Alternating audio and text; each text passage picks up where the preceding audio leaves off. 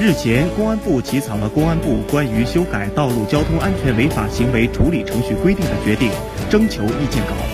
征求意见稿提出，为方便机动车所有人或管理人、驾驶人及时就近处理交通违法，避免往返违法行为发生地，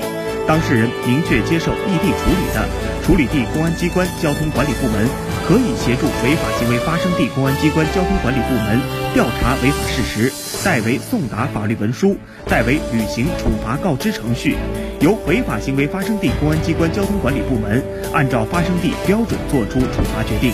此外，本次修订还规范了检验酒驾、醉驾违法犯罪嫌疑人体内酒精含量以及重新检验的程序要求，增加了与保险监管机构建立违法行为与机动车交通事故责任强制保险、商业险费率联系浮动制度等内容。